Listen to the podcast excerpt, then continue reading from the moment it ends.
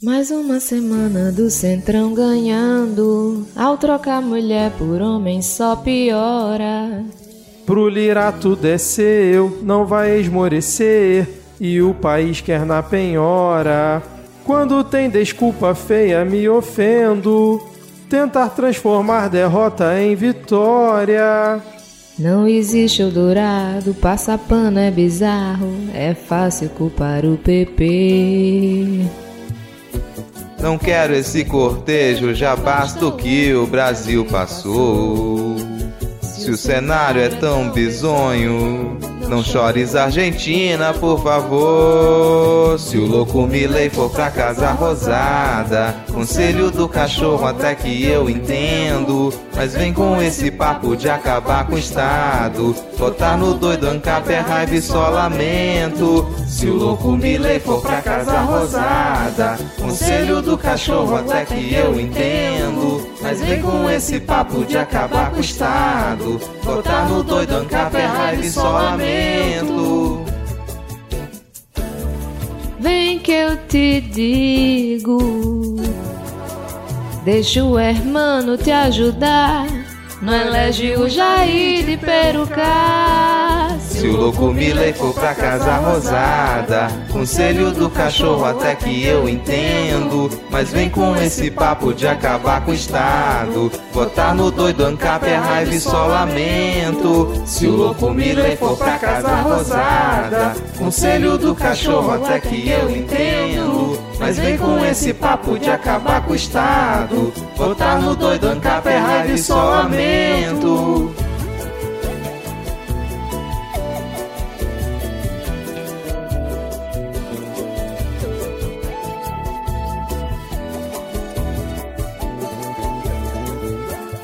Mais uma semana do Centrão ganhando. Ao trocar mulher por homem só piora.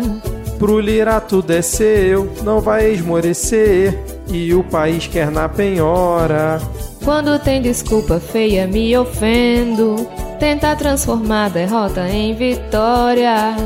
Não existe Eldorado, passa pano é bizarro. É fácil culpar o PP. Não quero esse cortejo, já basta o que o Brasil passou.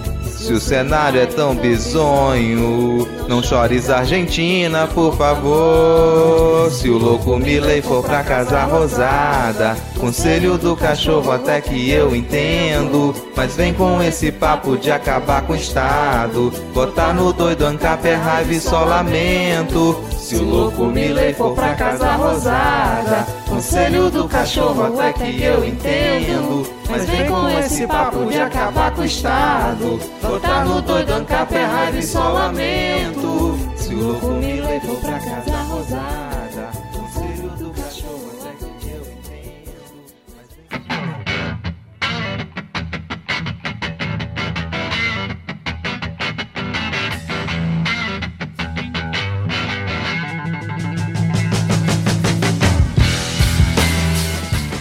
Olá, cidadão e cidadã! Tudo bem? Eu sou Vitor Souza, falando diretamente do dia 27 de outubro de 2023. Está começando mais um episódio do Midcast Política no ano que esperamos ser o melhor da nossa jovem democracia. Que nós debatemos os fatos que ocorreram na última semana e que influenciaram no cenário da política nacional, com muita informação, esperança e bom humor na medida do possível. E hoje aqui comigo temos ela novamente na dupla aqui que o ouvinte adora, Thaís Kisuki. Tudo bem, Thaís? Opa, tudo jóia. Essa parte do que o ouvinte gosta é invenção minha, porque ninguém comentou que gosta de nós dois aqui juntos, Thaís. A verdade é essa, né? Vamos ser realistas, né? E nós estamos aqui para gravar a primeira parte deste episódio, o primeiro bloco, né? E no segundo bloco teremos ali Rodrigo Hipólito e Diego Esquinelo, a princípio. Pode ser que talvez apareça mais alguém, acho que não, vai ser só eles dois. Então é isso, nós vamos gravar aqui a primeira parte do episódio e depois a gente passa a bola para eles dois complementarem a pauta. Beleza? E no final do episódio a gente volta com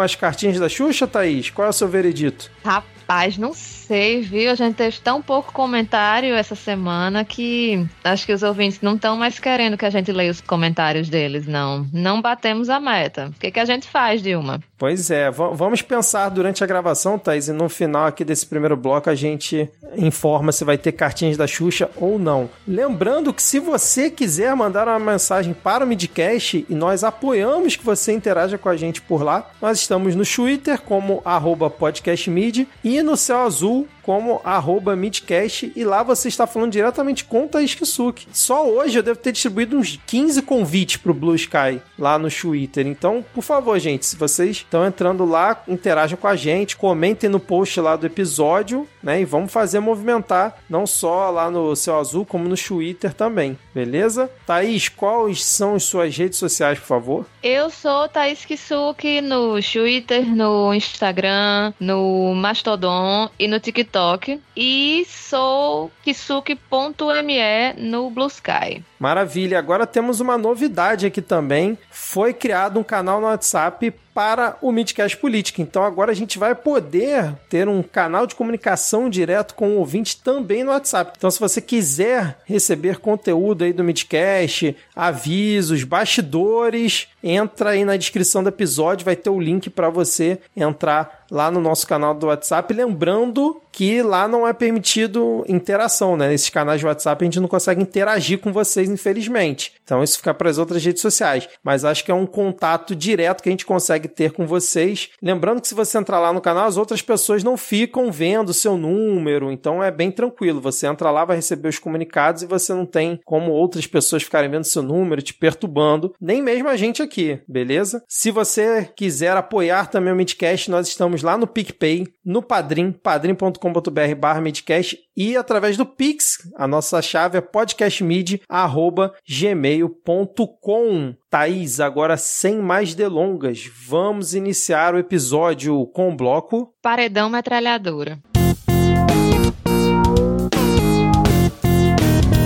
Bom, Thaís, vamos começar então o nosso episódio fazendo aqui uma correção em relação às pautas passadas, porque a gente, apesar de ter citado na última paródia, nós não comentamos sobre o furto né, das 21 metralhadoras que ocorreu num quartel do Exército em São Paulo, mais especificamente em Barueri, e que foi o maior desvio de armas do Exército desde 2009, segundo ali o levantamento do Instituto Sou da Paz. Inicialmente ali o exército tinha retido 480 militares né, no quartel para poder averiguar a situação. Lembrando que esse furto né, teria ocorrido entre os dias 5 e 8 de setembro, porque a última vez que entrou um militar no depósito lá do, do arsenal de guerra né, em Barueri tinha sido no dia 6 de setembro. E aí, a partir do dia 7, que foi o feriado da independência, os militares só conferiam se a porta estava lacrada. E aí, 33 dias depois, no dia 10 de outubro, um subtenente viu sinais de arrombamento e percebeu que o lacre tinha sido trocado, né? E das armas que foram roubadas foram 13 metralhadoras calibres .50 e outras 8 metralhadoras calibre 762. Parte dela já foi recuperada, né? Das 21 metralhadoras, acho que 14 já foram recuperadas. Aqui no Rio de Janeiro e em São Paulo. E aí, Thaís, essa semana veio a notícia de que militares teriam desligado intencionalmente a rede elétrica do arsenal de guerra. E aí o apagão fez com que o sistema de câmeras de segurança parasse de funcionar. Além disso, os peritos encontraram na porta do depósito impressões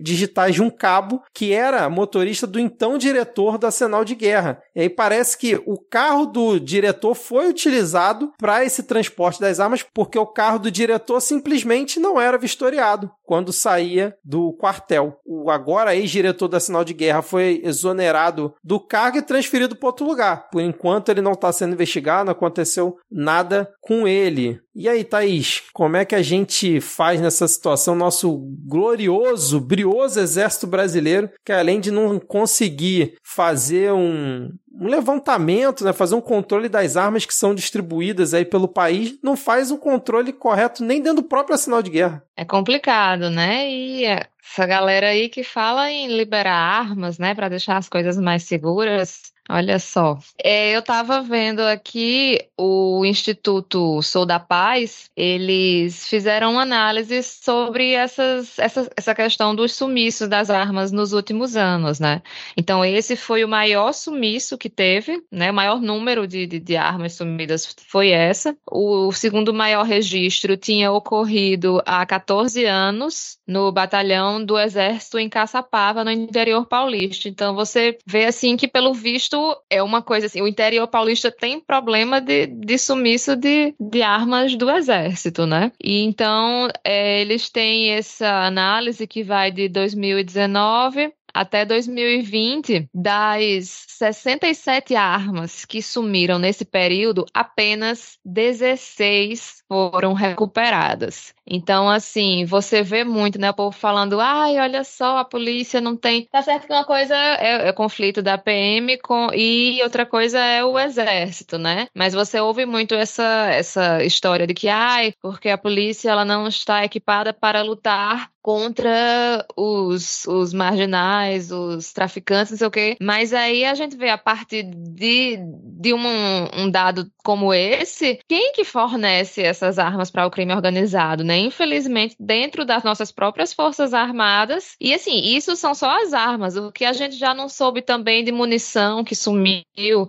Então, assim, é, é, é complicado. E eu, a gente ficava tirando muita onda aqui no, no, no Midcast, dizendo que eles não faziam nenhuma planilha no Excel e a gente tava certo, porque tem muito muito espaço desses que guardam armas, o pessoal faz controle, que eles fazem isso em planilha de papel. Então, assim, a coisa mais. Você aí, Vitor, você do TI. Coisa mais fácil, mais simples é se, se, se ter um, um, cadastro. Com certeza. Né? Assim, um cadastro que deveria ser, inclusive, nacional para facilitar, para não, não ter cada espaço, né? Cada, cada estado ter que fazer o seu. Então, assim, isso é o mínimo. Aí um povo que se gaba para falar em eficiência, em logística, é isso. Uma coisa tão séria quanto umas armas dessas, a galera faz o controle com planilha de papel. E outra coisa que o exército alegou era que essas armas eram inservíveis. Então, não tinha problema assumir, né? Só que, na verdade, não é que elas eram inservíveis, elas estavam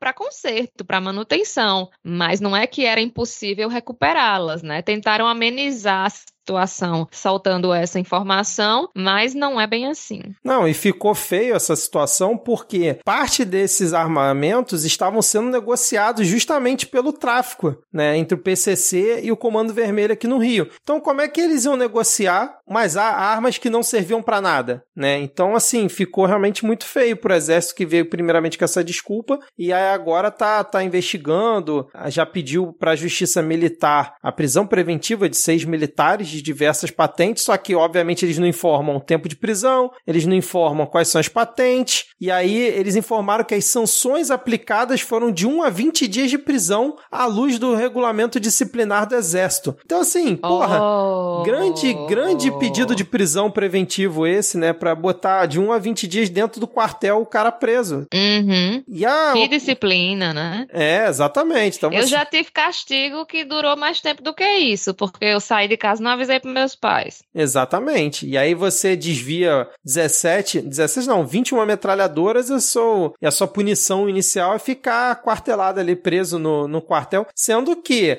a gente sabe que a justiça militar é aquela coisa, né? Cara pra cacete, né? O Diego bate muito nessa tecla aqui. E aquela celeridade absurda, né? E também não pune quase ninguém. Se a imprensa e a população de uma forma geral não ficar em cima dessa questão, provavelmente vai acontecer o que geralmente acontece, que é o cara ficar preso ali no quartel, cai no esquecimento, a justiça demora anos para é, culpar alguém, não tem celeridade nenhuma na apuração e a gente acaba meio que esquecendo essa situação. Mas agora você falou do controle, assim, é um absurdo, né? Porque o exército ele tem pessoas que são capacitadas para você fazer um sistema, não precisa nada muito complexo, não precisa, ah, não quero comprar uma ferramenta cara de controle de cadastro de estoque que existe aos montes no mercado. Vamos fazer uma aqui interna porque a gente tem especificidade e tudo mais. O exército, né, as forças armadas têm pessoas capacitadas para fazer isso. Como pode, né, o exército não ter, por exemplo, um controle nacional de armas integrado entre os quartéis de todo o Brasil. A gente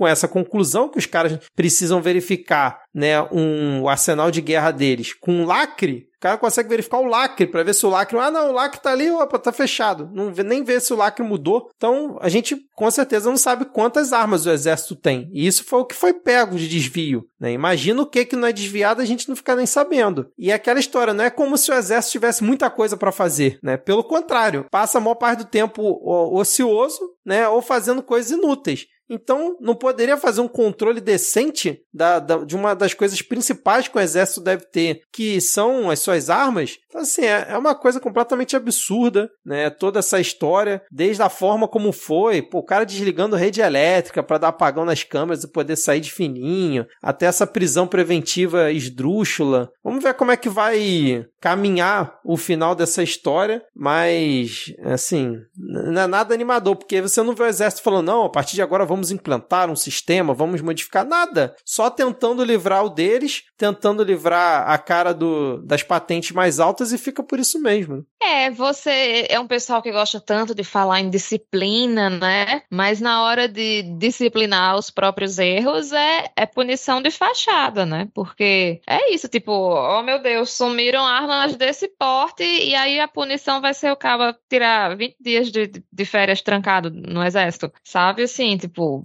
é isso, a impressão que dá é que vai ficar por isso mesmo.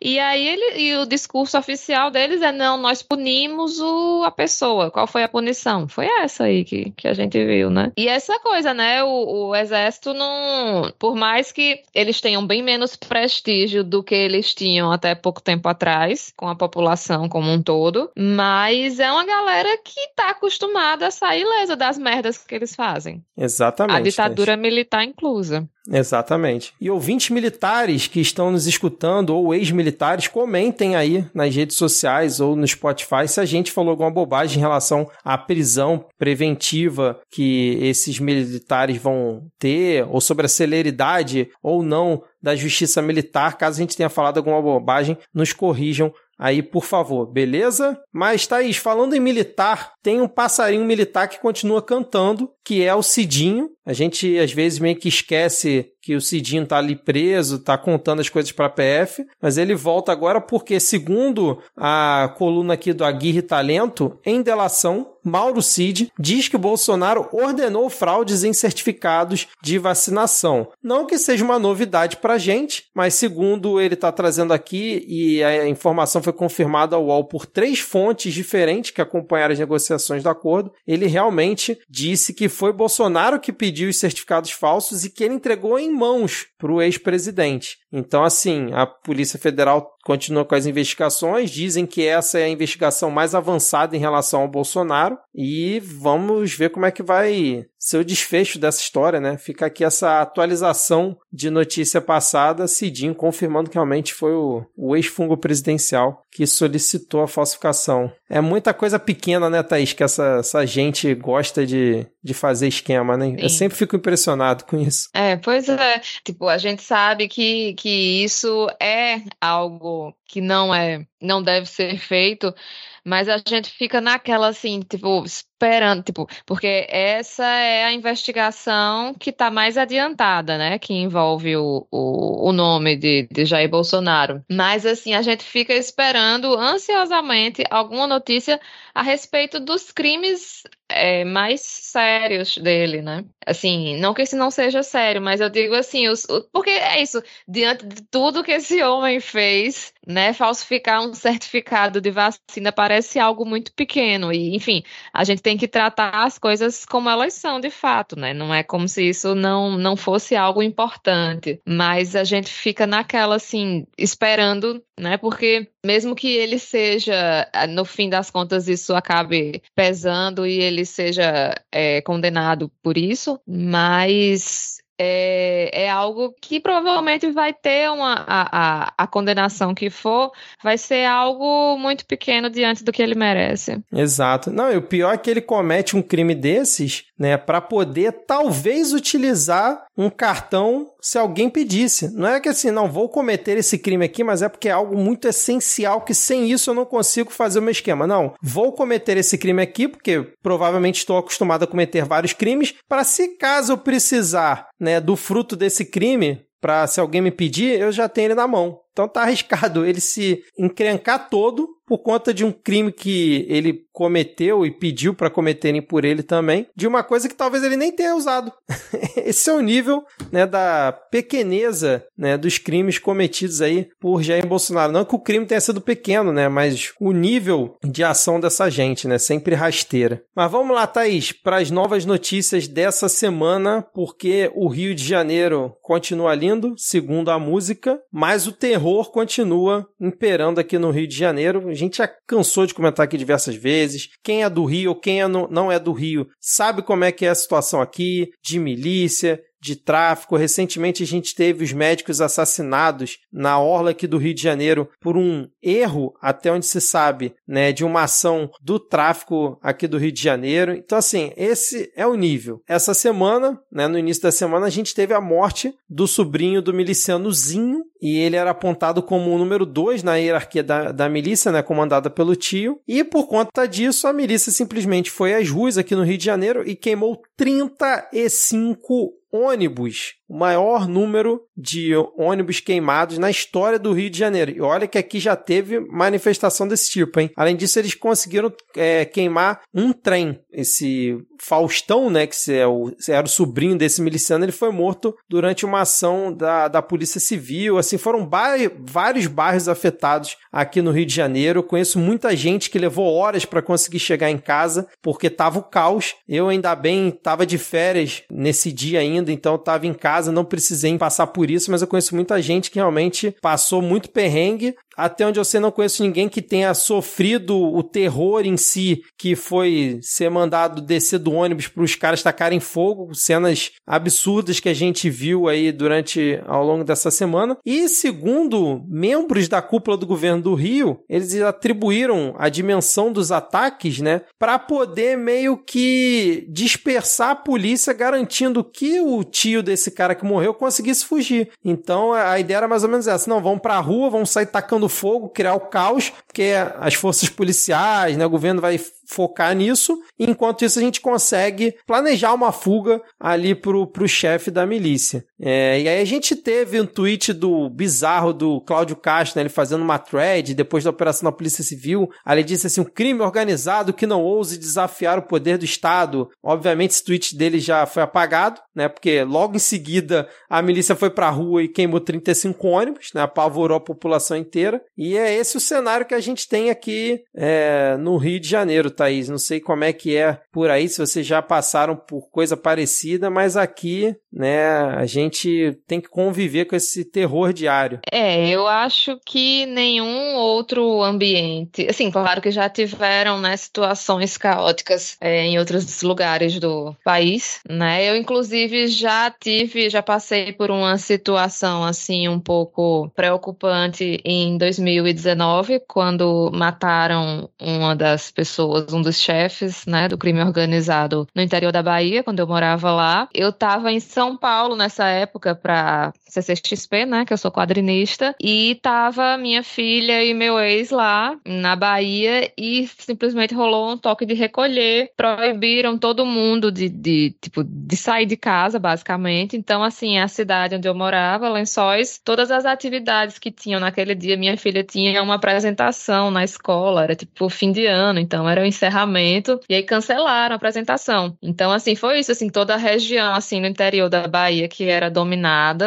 é, a gente recebendo, né, mensagens de áudio e todo mundo em casa com medo. Agora, obviamente, isso é algo muito menor, apesar de ter sido numa, não só numa cidade, né? Foi numa toda uma região do estado. É, nem se compara, né? É, é isso que, que, aconteceu no Rio de Janeiro. É uma coisa assim, parece filme de ação, né? É, é isso, né? A gente faz, nossa, o Rio de Janeiro chegou no seu limite, né? Aí você vê e aí eles dobram a aposta. É complicado, realmente é muito difícil, assim, né? E, e Lula já falou que não quer o exército, né? Não quer GLO. De fato, assim, aparentemente a, gente, a impressão que a gente tem é que realmente não, não resolve, né, a, a situação. Qual, qual vai ser a resposta do Estado para isso, né? Simplesmente enche o lugar de polícia e aí depois tudo volta a ser como antes, né? Vale lembrar sempre, né, que durante uma GLO aqui no Rio mataram a Marielle e o Anderson, né? Uhum, sempre bom lembrar uhum. isso. Então, para mim, o Lula tá certíssimo de não querer GLO, ele falou,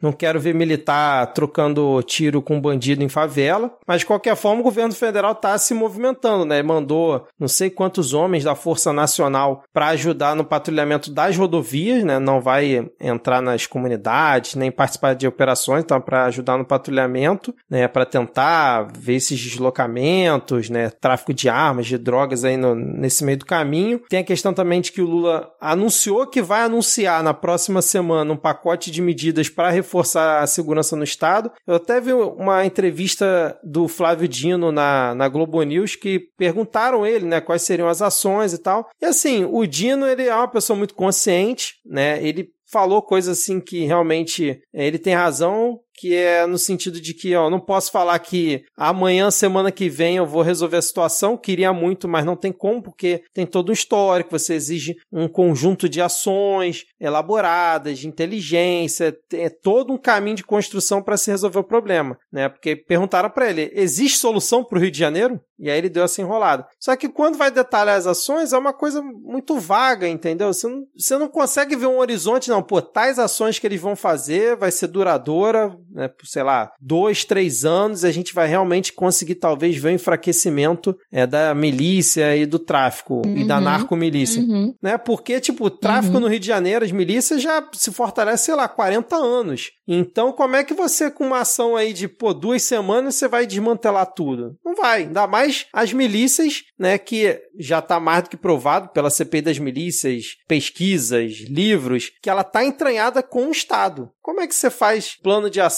executa medidas para acabar com isso? Então, realmente é muito complexo. O governo vai cumprir a obrigação dele, que é lançar essas tais medidas, né? Vai mandar dinheiro, aquela coisa toda, né? O Cláudio Castro tá com a ideia esdrúxula de é, botar no Congresso, enviar para o Congresso um pacote anti-milícia, tá parecendo o pacote anticrime do Moro, para combater a, uhum. milícia e aumentar a, progress... a pena para quem usurpar serviços de concessão pública como água, luz e transporte, porque segundo eles falam, a milícia é, depende disso financeiramente, é verdade, mas se você não for né, até lá e interromper essa prestação de serviços, simplesmente não entrar nas áreas de milícia, o que, que adianta você ter melhorado ali a, a lei, aumentado a pena para quem fazer esse tipo de ação? Então, assim, é realmente um tema muito complexo, né? Eu fico pensando o, a cabeça de quem é de fora do Rio quando vê essas cenas, né, que são massificadas na TV, de pensar se realmente vem pro Rio ou não, porque é complicado, imagina, você turista, ah, vou pro Rio, era uma uhum. plena segunda-feira,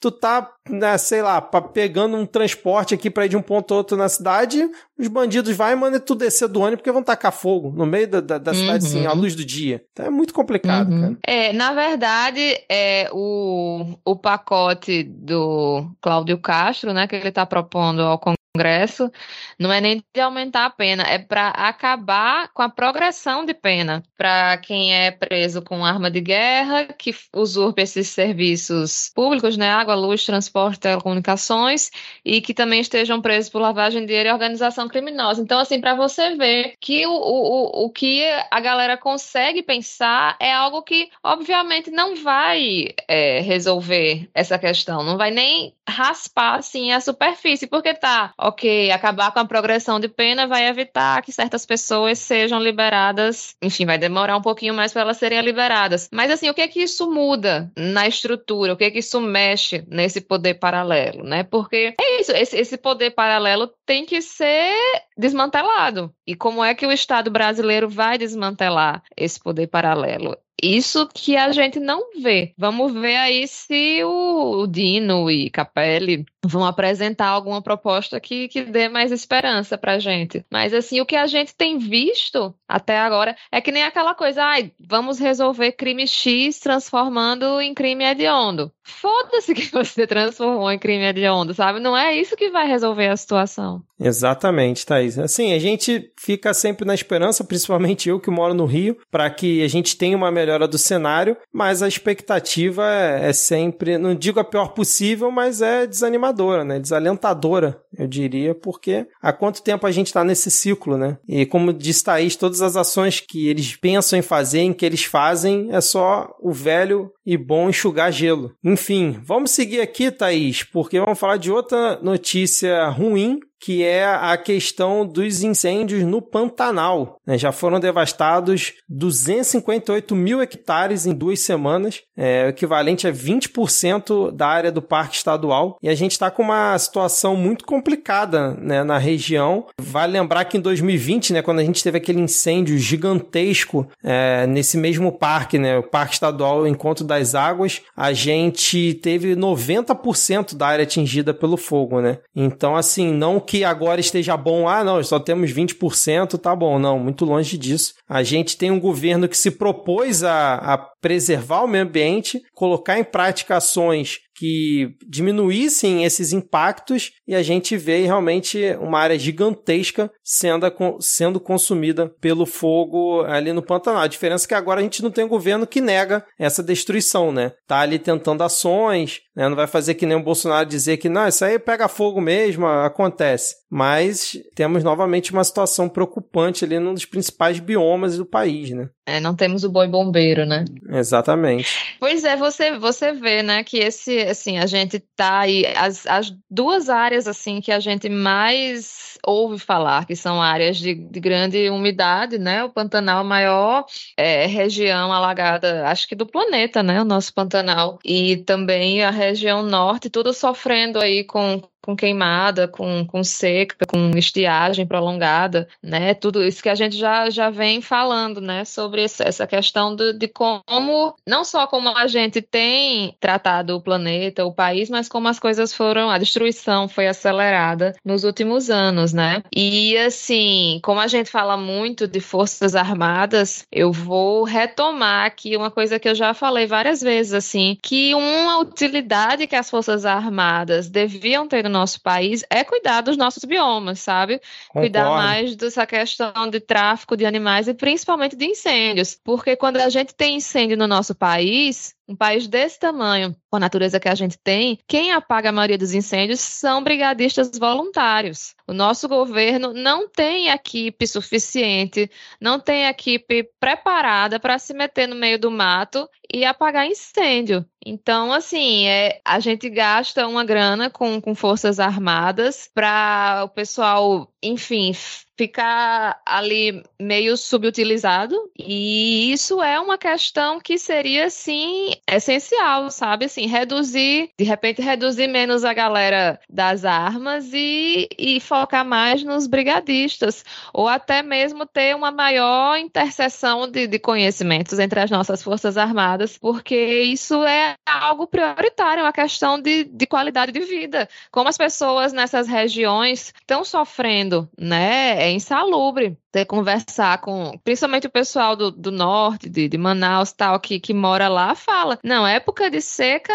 é impossível, assim, é insalubre, eu adoeço, época de queimada. Então, assim, é, é isso seria algo importantíssimo que as nossas forças armadas fizessem, sabe? E não fazem. A gente depende de trabalho voluntário, voluntário depende de doação. Eu morei numa região que tinha muito foco de incêndio, né, nas épocas de seca, inclusive na, na Chapada Diamantina teve também esses dias alguns focos de incêndio, mas nada é muito grave. O pessoal conseguiu é, recuperar lá, conseguiu apagar. Não tá como o Pantanal. Mas é isso, é algo que acontece o tempo inteiro e a gente fica dependendo da boa vontade das pessoas que, que se doam, que doam a sua saúde, que doam o seu tempo. Primeiro, porque é o ambiente onde elas vivem, né? Elas querem ver aquilo preservado. Mas o nosso, o nosso governo, não, não digo o governo federal, eu digo o Estado brasileiro como um todo, né? Prefeitura, é, governos do Estado do governo federal não olha para esse problema de uma forma assim, olha para a estrutura mesmo, né? Como resolver isso. É, é, literalmente fica só apagando fogo e muito mal aqui e ali. Perfeito, Thaís. Exatamente isso. A gente vai continuar acompanhando essa situação. A gente traz aqui atualizações para quem por acaso não consegue acompanhar no dia a dia na correria. Bom, vamos seguir aqui para o nosso próximo tópico, Thaís. Novamente tentando respeitar aquele limite ali máximo que a gente definiu internamente de gravação por bloco, né? O nosso próximo tema é mais uma demissão de mulher no governo federal, Thaís, porque após muita, muita, muita pressão do Centrão, principalmente ele capitaneado por Arthur Lira, Lula demitiu a presidente da Caixa Rita Serrano e no lugar dela vai entrar o Carlos Fernandes, que foi justamente indicado por quem? Pelo Centrão e conta ali com o aval de Arthur Lira, o Centrão que está sedento, né, pela Caixa, por enquanto eles conseguiram a presidência, né, do banco, mas eles querem porteira fechada, segundo segundo as informações, querem diretorias, todos os outros cargos possíveis, eles querem, por enquanto, foi só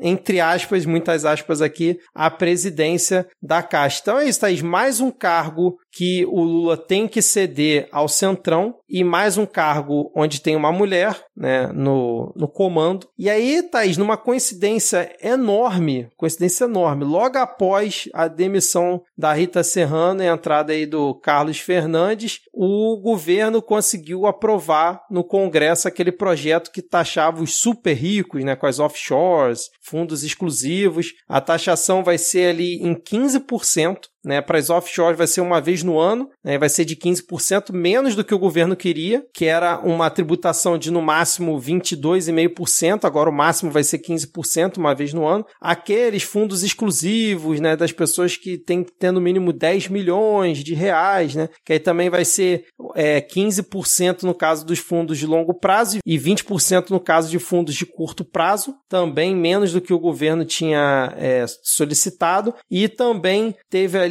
uma atualização nos fundos de investimento do agronegócio, né, que o governo tinha solicitado que fosse taxado os fundos que tivessem até 500 cotistas e, na verdade, agora é, o fica isento o, os fundos que tenham no mínimo 50 cotistas. Também era abaixo, foi abaixo do que o, o governo é, queria, dentre outros pontos nesse projeto que também foi abaixo do que o governo esperava. Então, a gente tem uma situação, Thaís, que o governo queria uma taxação de uma forma, o Congresso entregou uma taxação menor, mas entregou. Vamos ver como é que vai ser no Senado, né, a votação. E ao mesmo tempo Lula entregou o comando da Caixa para o Centrão. E aí, Thaís? Ana Moser, Daniela do Vaguinho, Daniela Carneiro e agora Rita Serrano. É, vemos aí um, um, padrão meio misógino de Arthur Lira e sua trupe, né? Eles sempre vão e batem em cima das mulheres, né? Agora, você vê que o Congresso está sentindo falta do orçamento secreto e estão indo em cima ávidos dos, dos cargos, né? Para cons conseguirem fazerem essa troca de interesses, né?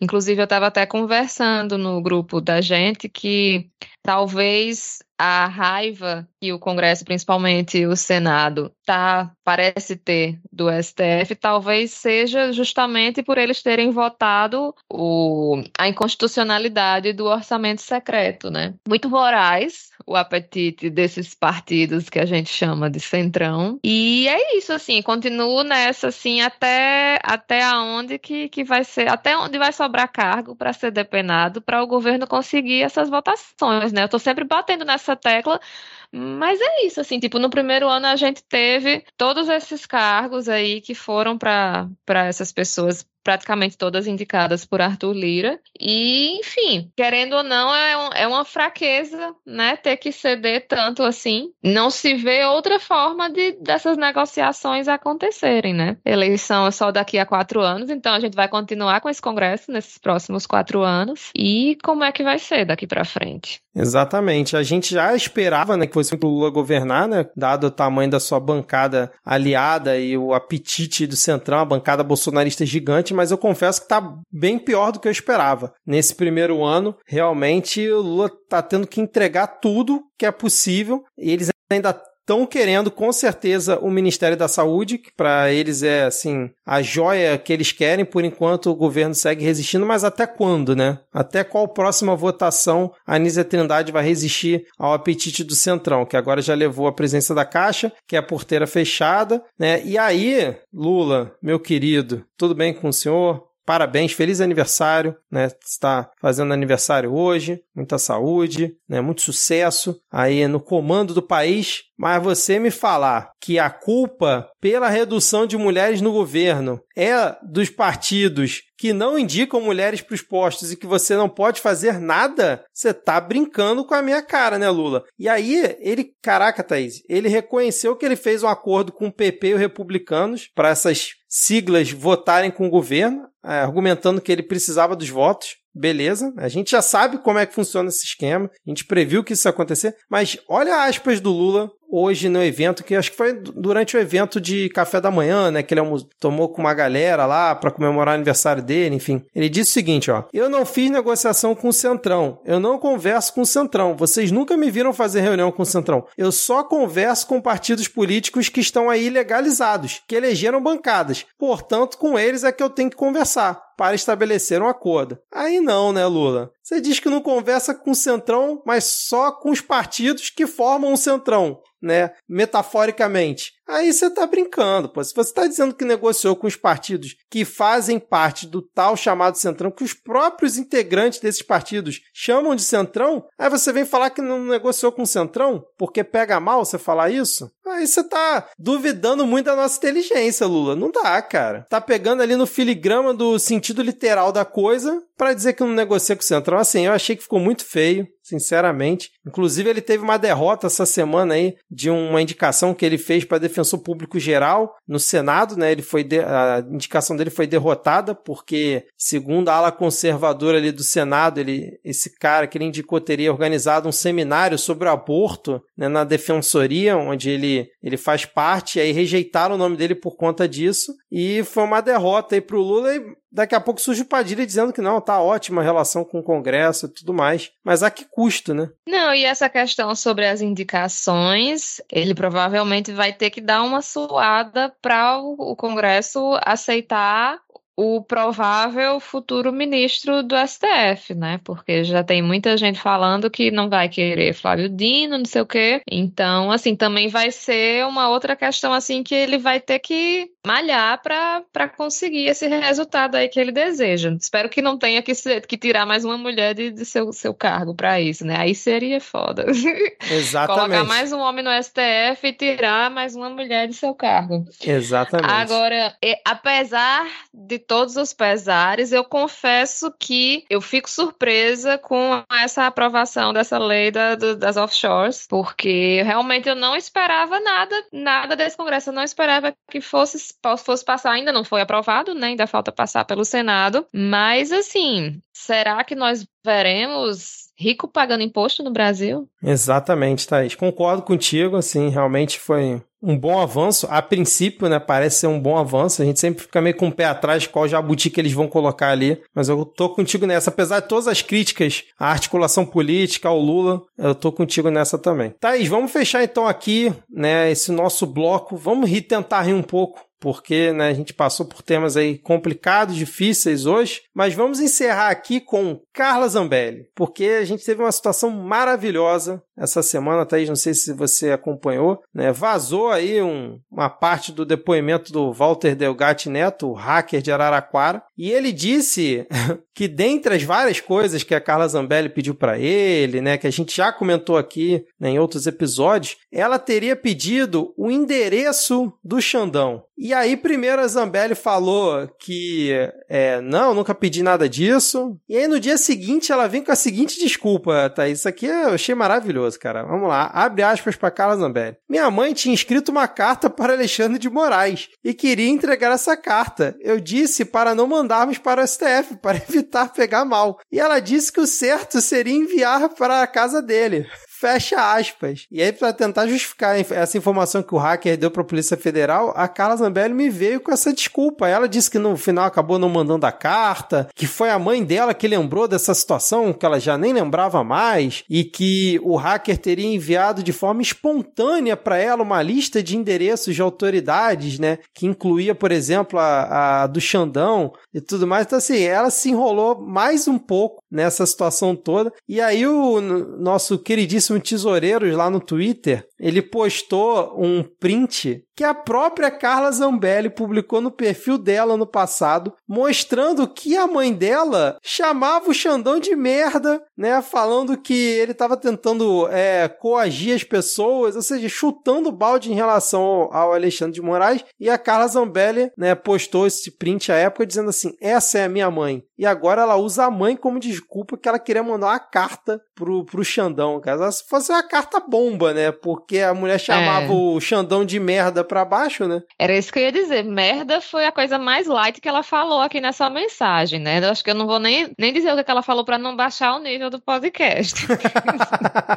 Ave Maria. Bom demais. Ai, não, aí o bom é a Carla Zambelli compartilhando, né? Essa é minha mãe. Hashtag orgulho. Eu fico imaginando um investigador da Polícia Federal vendo essas coisas, essas desculpas, essas declarações. O cara tem que rir, porque não, não tem como, cara. Não tem como. É, só pode. Agora faz muito sentido ela querer mandar uma carta bomba, porque se fosse só uma mensagem, podia mandar um e-mail, né? Não precisava mandar cartinha. Tipo. É, exatamente, cara, exatamente. Que situação, hein, Carla Zambelli? Inclusive, eu vou aproveitar para chamar a nossa amiga Joyce Halsman. Joyce, faz um comentário aí sobre essa notícia, por favor. Você é burra, Carla, desculpa. E com esse comentário, Thaís Kisuki, de Joyce Halsman, vamos fechar aqui o nosso primeiro bloco. E você já tem o seu veredito? Teremos cartinhas da Xuxa hoje? Olha, eu vou ler as cartinhas da Xuxa porque eu recebi pix dos ouvintes essa semana, então Opa, eu tô boazinha. boa! então, ouvinte, fica aí, aguarda aí um pouquinho, que agora a gente vai passar a bola, entregar o barco deste podcast que está navegando brilhantemente hoje para os nossos amigos Rodrigo Hipólito e Diego Esquinelo, para eles complementarem este episódio né, com o restante da nossa pauta, vários outros temas também. Então fiquem agora nessa segunda parte do episódio, né, comentando o restante das notícias e depois que eles finalizarem a parte deles, nós voltamos com as cartinhas da Xuxa, beleza? Então até daqui a pouco e continuem com o episódio.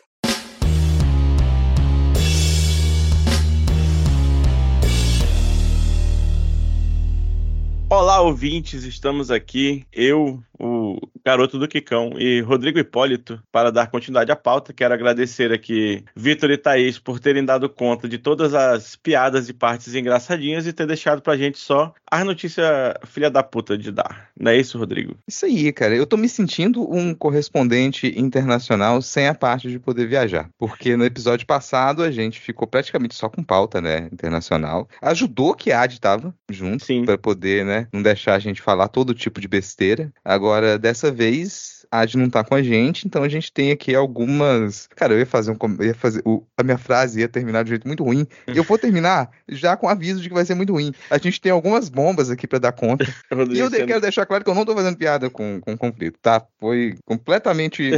assim, não foi planejado. É o péssimo humor involuntário. Aconteceu. Mas por falar em coisas que falam que foi involuntário, mas na verdade não é, né? Ah, me obrigaram a fazer. Tentando dar um tom de piada para algo que não, que não dá para ter tom de piada, porque essa é a nossa vida. Somos somos nós aqui, o Pedro Bial, quando era jovem, lá no conflito, cobrindo a guerra. E começou a invasão por terra em Gaza, que a gente anunciou praticamente ano, eh, na, no, no, no, episódio passado, né? Perguntou de Ad quando ia rolar, aí foi dito que poderia rolar e aí rolou. É, a gente estava até na dúvida se Israel ia ter coragem de fazer essa invasão por terra agora, porque primeiro que tem uma reprimenda internacional massiva. Reprimenda internacional massiva. Tem, claro, algumas potências que elas apoiam apoiam Israel de modo irrestrito, como é o caso dos Estados Unidos, que dá para subscrever, né? Israel e Estados Unidos. Tem que considerar que essa invasão é uma invasão Israel e Estados Unidos, porque os Estados Unidos colocou porta-aviões lá do lado, que é maior do que do que a capacidade de defesa da maioria dos países no mundo, né? Ninguém tem tanto avião quanto tem um porta porta-aviões dos Estados Unidos para falar ninguém se mete e deixa Israel fazer o que quer. Então essa é uma invasão que ela é patrocinada pelos Estados Unidos. Mas a gente duvidava por conta da rede de túneis que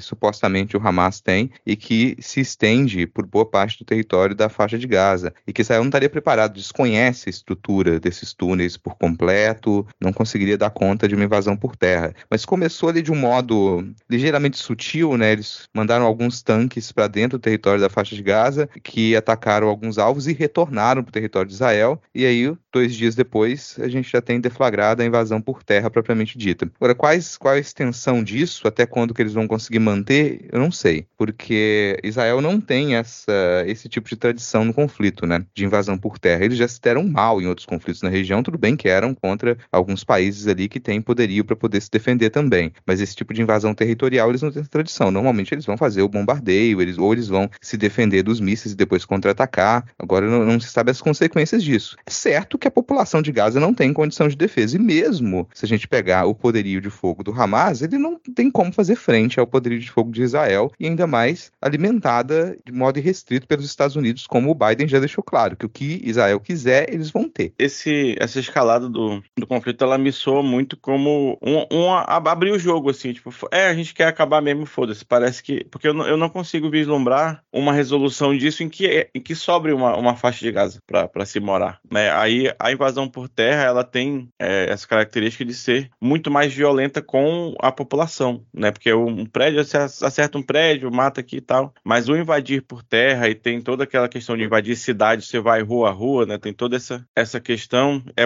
costuma ser muito mais violento, né, eu não sei exatamente se o povo da faixa de Gaza tem recuperação desse, desse tipo de, de operação. E a gente não vai saber exatamente como que essa invasão por terra ela vai se proceder, ou pelo menos a gente não vai ter tanta informação quanto a gente tem tido nas últimas semanas, porque é, é um diferencial de outros conflitos, e talvez o público perceba isso com relação à invasão da Ucrânia. Na invasão da Ucrânia a gente não teve um detalhamento de imagem como a gente tem de Gaza, porque a população de Gaza estava com acesso à internet. Então a população de lá se filmava, dava os depoimentos, os jornalistas estavam no local, e é um local muito menor do que o território da Ucrânia, do que as áreas que foram invadidas na Ucrânia. É um outro tipo de conflito. Aí você não tem agora acesso à internet em Gaza. Não sei se voltou, mas a última notícia que eu tive é que ainda continuava cortado, com muita restrição. Algumas áreas conseguiam transmitir informação, mas dificultava a vida para os jornalistas, continuavam lá, e a população ela já não tinha acesso, então não conseguia fazer aquele, é, mandar aquele tipo de imagem que a gente se habituou a ver nas últimas semanas. Então estava nos jornais, pessoas que não são jornalistas, são moradores de lá que estavam sofrendo com os ataques, gravando vídeos, divulgando em rede social, mandando para jornalista, mandando para jornal, dando entrevista, não especivis dando entrevista para jornais e contando o que estava acontecendo lá. Nesses últimos dias isso acabou, porque cortou o acesso à internet. Aí você não tem internet, não tem água, não tem luz, não tem combustível, você tem que confiar nas informações que vêm de Israel, o que honestamente é um pouco difícil. Não só nesse caso, a gente desconfia de informação de qualquer país que ele está atacando um outro território. E também de quem está recebendo o ataque, né? Se é o caso de uma de Estado que está recebendo o ataque, ou de uma organização, como é o caso do, do Hamas. Aconteceu a mesma coisa, algo similar, né? Na invasão da Ucrânia, que algo acontecia, um crime de guerra acontecia, a Rússia negava, passava uma informação, a Ucrânia negava, passava outra informação, está acontecendo algo similar. Aí pessoal de Israel foi dar, né? Não sei, não lembro quem foi a autoridade, foi dar uma coletiva, mostrou lá uma animação em 3D toda detalhada. Olha como que o Hamas utiliza a estrutura subterrânea dos hospitais. Isso aqui tudo são bases que dão acesso aos túneis e lá eles têm estocado combustível, eles estão racionando. Bom, são informações que você que está atacando essa região quer passar. Devo confiar qual é a fonte, né? Águas de Lindóia? Não sei qual é a fonte, meu amigo. É você que está dizendo. Tem uma animação muito bonita, isso é suficiente. Aquilo lá para mim é PowerPoint com o Hamas no meio, assim. PowerPoint. É, com o Hamas não, desculpa, deixa eu me corrigir aqui. Vamos corrigir, porque vocês iam me corrigir também. Hamas não, com a população de Gaza no centro. Porque tu tá colocando um hospital no centro, cara. Tu pega um hospital e fala. Aliás, Israel passa a ser acusado publicamente de ter atacado hospitais. Alguns sim se confirmou. Um hospital específico, uma tragédia, a gente não sabe quantos mortos teve, mas disse que não foi. E aí, na sequência, ela insiste em manter hospitais na pauta. E traz especificamente Eu não ataquei hospitais, mas se eu tivesse atacado, cara. seria certo. Porque tem, é, base, né? tem base embaixo do hospital. Exatamente, assim. Então é meio que eles já preveem que vai ser comprovado que eles fizeram vários ataques em hospitais e estão fazendo essa pré-defesa. Mas não dá para confiar nisso.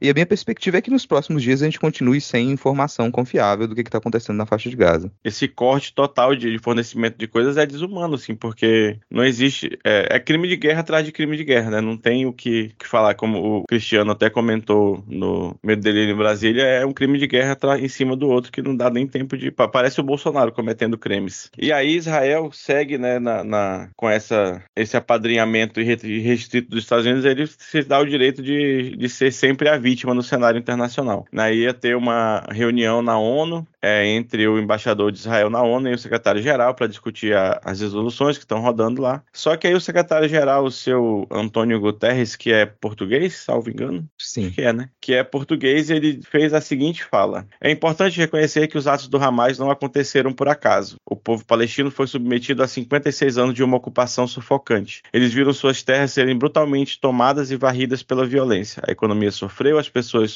ficaram desabrigadas e suas casas foram demolidas. E em seguida ele disse: os sofreios do povo palestino não podem justificar os ataques do Hamas. Mas apesar dessa ressalva que ele fez e de ele estar absolutamente correto em tudo que falou nessa, nessa frase, o embaixador lá de Israel, na, na verdade era o chanceler, né? O chanceler de Israel cancelou a reunião e disse: eu, eu peço que ele se demita imediatamente. Não há justificativa ou sentido em falar aqueles que mostram compaixão às mais terríveis atrocidades cometidas contra o cidadão de Israel e o povo judeu. Cara, o primeiro comentário é que pode estranhar, as pessoas podem estranhar o, o presidente da Assembleia Geral ele dá esse tipo de declaração, que normalmente não aconteceria, né? Normalmente ele vai ser mais ameno, ele vai tentar não tomar lados ali para poder articular o suficiente para você ter resoluções ali nas assembleias.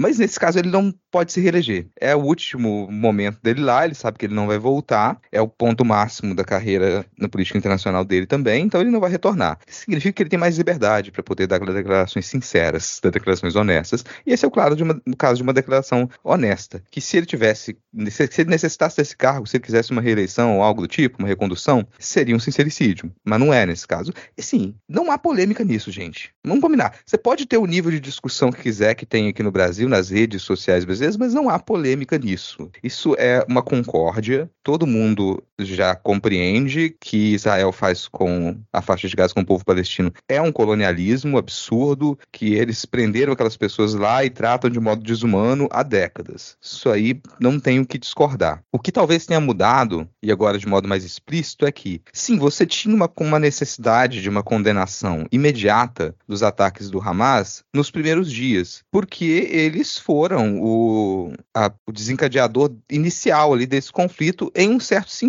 E deixa eu me explicar, não é negar que você tem décadas de opressão em cima do povo palestino. Só quando você tem uma região em conflito por tão longo tempo, a gente esquece que existem micro conflitos. Essas coisas estão acontecendo ali há décadas e você tenta amenizar de cá, tenta amenizar de lá. E uma coisa que a gente já comentou no episódio passado, e vale retornar a isso, o Hamas ele supostamente tem duas alas, uma ala política que ela tomou o poder na faixa de Gaza no início dos anos 2000 e uma ala militar que é o grupo terrorista conhecido. Desde que o Hamas assumiu a liderança como grupo político, não teve novas eleições para a região. Então a autoridade palestina ela está fora da faixa de Gaza, mas ela é a que é reconhecida internacionalmente, porque o Hamas tomou o poder e não teve novas eleições. Então você tem um cenário político que ele é delicado. Mas desde que isso aconteceu, você tem uma série de micro conflitos ali que atrapalharam o diálogo e inclui a ascensão da extrema-direita em Israel. Mas não tem grupo ali para ser defendido, porque o Hamas, como ala política, usurpou o poder na faixa de Gaza e tem feito o que quer. Isso não dá para negar. Mas é nesse primeiro momento, que é quando esse conflito, esse momento do conflito específico ele se iniciou, a gente coloca um, um ponto ali, um marco, uma data, que é, são esses ataques terroristas do Hamas. Ok, e é isso que muitas vezes as pessoas querem dizer quando falam, ah, a gente tem que determinar ali que esse momento do conflito, ele se inicia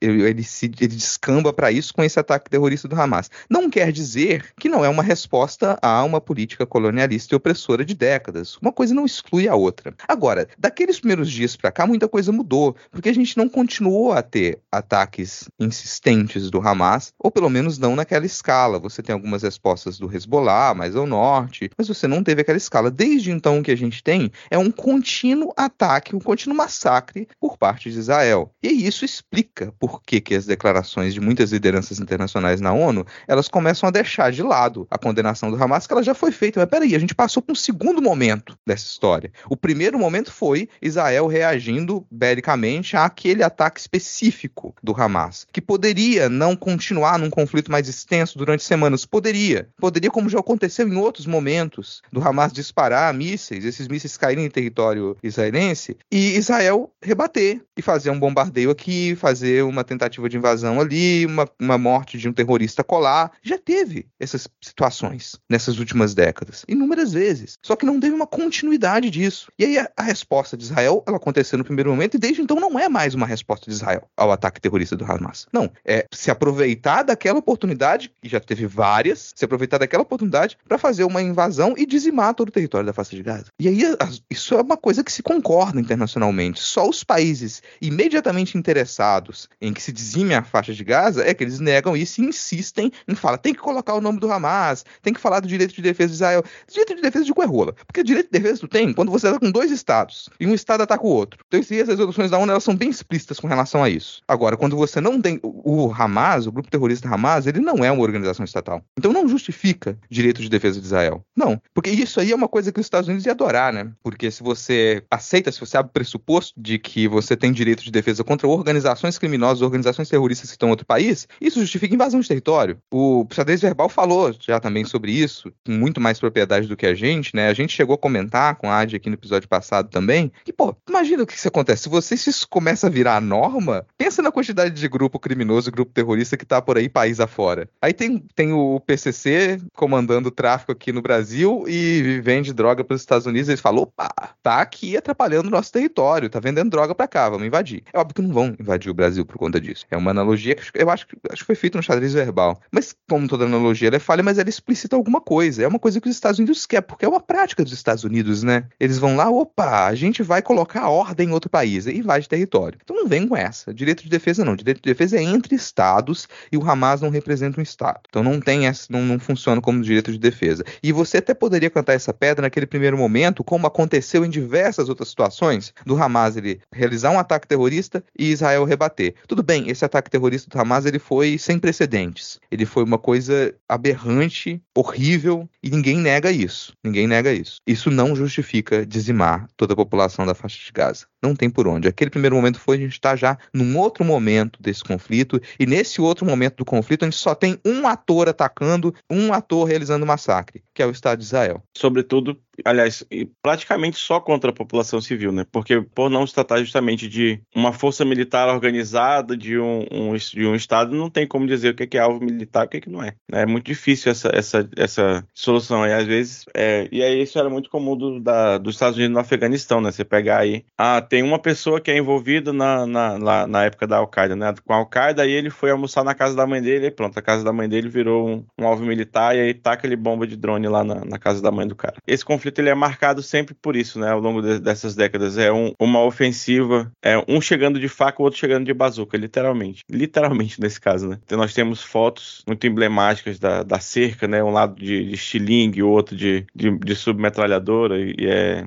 essa, essa desigualdade da resposta ela sempre foi premente. Mas parece que temos aí, depois de os Estados Unidos vetarem a, a resolução do Brasil, parece que passou uma resolução aí agora, né, Rodrigo? Sim, a gente teve algumas propostas de resolução que elas foram votadas nessa semana. E algumas foram. É, não prosperaram, né, para usar o jargão. Elas foram negadas, não conseguiram a quantidade correta de votos. Algumas delas elas eram apoiadas pelos Estados Unidos, inclusive. Em alguns casos, o Brasil votou contra a resolução, porque tem alguns termos que se queria que tivessem essas resoluções. Explicitamente, a maioria dos países quer que se peça ou um cessar-fogo ou algo próximo do cessar-fogo. E sabendo que uma resolução que ela tem no seu texto cessar-fogo, ela vai ser vetada ou não vai ter a quantidade de votos suficiente, você troca cessar-fogo por pausa humanitária, por um momento, né, de... É um cessar-fogo, mas não se diz que é um cessar-fogo. A ideia é a gente conseguir ainda entrar com recursos para poder dar assistência à população que está na faixa de Gaza ou permitir também a saída de estrangeiros. E o Egito não vai abrir as suas fronteiras livremente para deixar entrar um monte de refugiados se você não tiver uma uma resolução aprovada e outros países não puderem ir lá para poder retirar né, os seus compatriotas, como é o caso que o Brasil fez em Israel. A gente espera que consiga fazer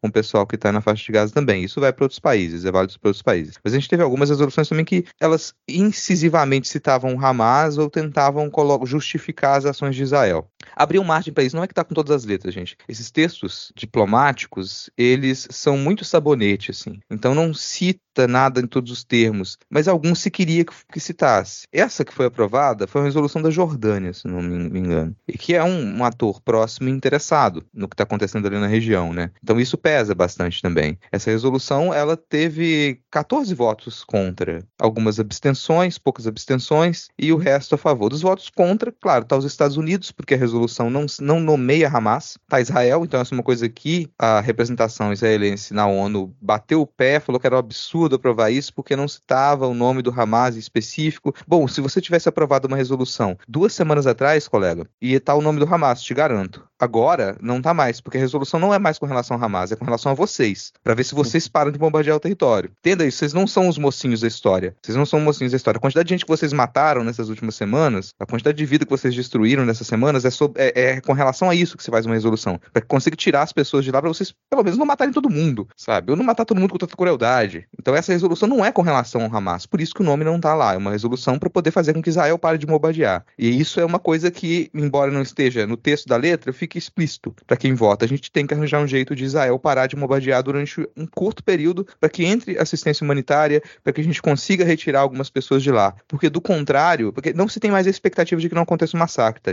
Não há essa expectativa mais. Não há esperança de que você não passe a, a limpo ali a faixa de Gaza, que Israel interrompa os seus ataques. Não é essa a expectativa. Agora é uma questão de contenção de danos. É conseguir salvar o maior número de vidas possível, conseguir dar um mínimo de dignidade para aquelas pessoas que vão continuar lá e que a gente não sabe qual é o destino dessas pessoas. Não tem como a gente ter controle, elas estão na, nas mãos do Estado de Israel. Mas se a gente conseguir ali parar os ataques durante um curto período de tempo, entrar assistência humanitária, retirar algumas das pessoas que estão lá, direcioná-la para outros países, mesmo que o Egito não aceite receber essa quantidade de refugiados de uma vez, se conseguir retirar um pouco por sul, de repente um pouco para o norte também, já ia ser um, um, resultado esperado. Então é nesse sentido que a política está indo. Países votaram contra. Paraguai votou contra. Não sei, não faço ideia.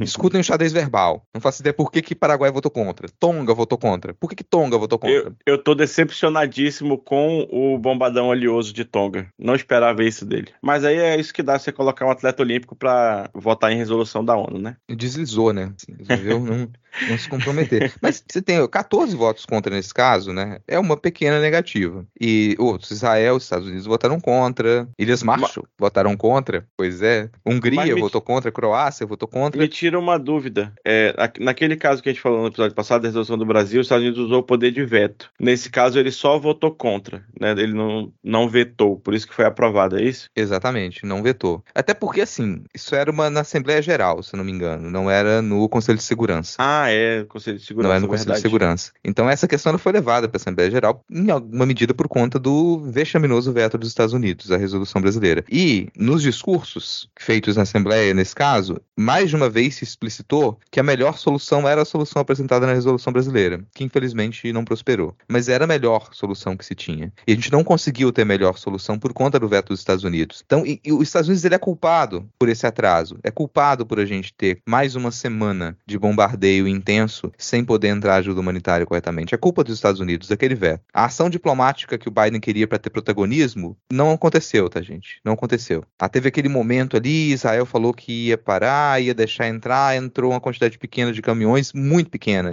não resolve o problema. Então não surtiu efeito. O Biden fracassou nesse sentido. Pode até funcionar para a campanha política dele para reeleição, pode funcionar, pouco interessa, mas não funcionou para poder estabilizar o conflito. Então aquela era o melhor caso, por culpa dos Estados Unidos não teve, a gente teve mais uma, uma semana sem ajuda humanitária, com bombardeio constante, sem a possibilidade de cessar fogo, até a gente conseguir retirar alguns pontos ali e fazer ter essa proposta de Jordânia que ela se aproxima muito do que o Brasil tinha considerado também e foi aprovado. Mas não vai parar por aí. Isso explicita a falência da ONU, do funcionamento da ONU, de como que é, a ONU ela está organizada. Explicita essa, essa falência. A ONU não dá conta de organizar, de, de paralisar conflitos mundo afora, que era uma coisa que ela foi feita para, né, essa é a função da ONU, e durante certo período, por mais que a gente critique, sim, durante certo período a ONU conseguiu estabilizar as tensões, tanto que a gente passa todas as décadas da Guerra Fria e a gente tem, dentre acordos absurdos, o mundo continuou a existir, tá? De lá para cá, os conflitos, conflitos de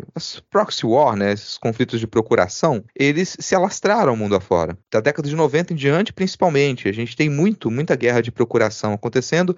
Acabou a Guerra Fria em termos, porque a gente não tem aquela mesma, aquele mesmo tipo de atrito, mas essas guerras de procuração continuaram a acontecer, elas estão alastradas pelo continente africano, elas estão alastradas pela Ásia, elas se alastram pela Europa. Então você tem de conflitos pequeno, pequenos, de pequenas regiões, até estados, que eles mantêm ainda a declaração de guerra uns contra os outros, nunca aconteceu um cessar-fogo. E essa, essas últimas guerras que a gente teve, invasão da Ucrânia e agora esse ataque, primeiro ataque do, do Hamas a Israel e a resposta impraticável de Israel, é em parte fruto disso também. Em parte fruto disso também, porque, de novo, ah, vamos culpar culpar alguma coisa, eu sou sempre a favor da gente culpar o mais forte. Sou sempre a favor da gente culpar o mais forte. Nesse caso, o mais forte é os Estados Unidos. Porque a política dos Estados Unidos no Oriente Médio é grande responsável por isso. Os Estados Unidos, ele forçou a barra para tentar capitanear acordos e aproximações entre a Arábia Saudita e Israel, para tentar capitanear acordo entre Catar e Israel, para poder sobrepujar a influência do Irã na região, tentar estruturar ali uma barreira e diminuir as relações entre esses países e o Irã. E por culpa desse tipo de prática, de, dos Estados Unidos tentar ser dominante no Oriente Médio, a gente teve essa. É, é um dos elementos que está nessa resposta do Hamas, nessa resposta terrorista estúpida do Hamas e que desencadeou esse momento do conflito, né? Então, Vamos culpar alguma coisa? Gente, você tá nas redes aí, você tá me ouvindo e você costuma opinar no Twitter, já tá errado. Você começou que você tá errado opinando no Twitter. Você tá, ah, você tá aqui no Brasil, você não tem relação nenhuma com isso, você resolveu opinar. Resolveu que você agora é uma pessoa que entende de política internacional, de relações internacionais. A liberdade é sua, vai lá. Mas não simplifica as coisas ao ponto de você falar que você tá tendo um conflito religioso entre muçulmanos e judeus. Vai se fuder se você acha que é isso, assim. Se você realmente acha que é isso, foda-se você. Isso é, é, é muito irritante, porque você pega um conflito que ele tem atores muito muito grandes grandes potências envolvidas, isso por trás, é, em alguma medida, manipulando belicamente esse conflito, e você me reduz isso e fala: ah, a culpa é dos judeus, isso e aquilo. Começou assim, tá uma merda, já começou errado. A pessoa começou falando que os judeus aqui iam colar, é bloco, é assim, é tapa na cara. Não começa a falar do, de um conflito desse, nesses termos. A mesma coisa se você falar, começar a falar, ah, os muçulmanos, isso, aquilo, outro, foda-se você. Então, não, nenhuma, nenhuma discussão sobre esse assunto, ela pode começar nesses termos. Você começar falando, ah, o povo povo judeu de Israel, o povo muçulmano da Palestina. Não. Tu começa, se você quer começar a criticar alguma coisa, você critica esses grandes atores que alimentam belicamente aquele conflito. Eu, né, nos meus menos de 5 centavos de conhecimento de relações internacionais aí, que falta que faz AD nessa gravação, eu tenho percebido que o, o governo do Biden, a, a, a diplomacia do governo do Biden, ela não tá nem tentando, sabe? Porque antigamente os Estados Unidos, eles tentavam dar uma, uma enganada, passavam verniz ali na cara de madeira, davam uma eles realmente tentavam parecer minimamente não envolvidos no conflito. Né? Em outros momentos de atrito, nesse caso, em outros casos dessas proxy wars que o, que o Rodrigo falou, parece que a diplomacia estadunidense ela atuava de uma maneira a tentar parecer minimamente isenta. Mas nesse governo do Biden eu não estou vendo isso. Eles falam, ah, foda-se, é nós mesmo. E aí, vai fazer o quê? Né? E, é, e isso é muito ruim, porque esse tipo de retórica, porque a diplomacia é feita de retórica, né? Então, quando você é, não tem nem esse tipo de, de, de, retórica de tentar parecer imparcial, tentar dizer que quer ajudar, tentar dizer que está pensando na população, você diz, ah, não, taca a bomba mesmo, foda-se. E aí isso destrói muito mais vidas do que é, teria se destruído se você tivesse tomado uma ação antes. Mas nós já estamos aqui há meia hora falando de, de Israel, vamos voltar e vamos falar aqui do mais pertinho, né? Agora passamos de correspondente correspondente de guerra para correspondentes eleitorais. Teve eleição na Argentina, tinha um, um, Bolsonaro com mais cabelo lá, né, que é o Javier Milei, e ele passou para o segundo turno, né? Nós temos aí Sérgio Massa e Javier Milei vão disputar o segundo turno na Argentina. Seria bom a gente ter algumas pessoas mais próximas para analisar esse primeiro turno das eleições argentinas, mas vocês vão ter que se contentar com a gente. A gente até pensou, ah, vamos pegar o áudio de fulano que pode falar melhor disso, mas não deu tempo, não rolou. Então já tá aqui no sábado à tarde, pro episódio sair na segunda-feira, mas essa, teve muita gente que se surpreendeu, Diego, que o Milley ele não ficou em primeiro lugar, né, porque a maioria das pesquisas indicava que assim como aconteceu nas prévias, ele sairia na frente. Teve uma agência de pesquisa, se não me engano, que ela carimbou o contrário. E eu me fiei naquela agência.